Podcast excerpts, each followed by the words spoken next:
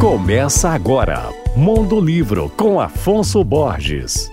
Alô, ouvintes da Alvorada FM. O tema de hoje é um trabalho que reflete sobre a literatura a partir do ponto de vista sociológico. Eu estou falando do A Sociedade dos Textos, escrito por André Botelho, Maurício Hels e André Pittencourt. Os autores são sociólogos cariocas de diferentes gerações. Nesta publicação da editora Relicário, eles lançam novos e diferentes olhares sobre a arte literária. Além disso, o livro faz uma contribuição ao estudo do modernismo, tomando como movimento cultural que entrelaça diferentes períodos históricos e cria identidades, valores e interesses. A coletânea também aponta para a diversidade de textos escritos pelos modernistas, como relatos de viagens, livros de memória, correspondências, poesias e ensaios de crítica literária. São discutidas obras de autores autores como Mário de Andrade, Ronald de Carvalho, Pedro Nava, Ferreira Goulart e Silviano Santiago. Eu falei sobre o livro A Sociedade dos Textos dos sociólogos André Botelho, Maurício Hels e André Bittencourt. Meu nome é Afonso Borges, Instagram arroba Mondolivro e você pode ouvir e baixar todos os podcasts que eu falo no site alvoradafm.com.br.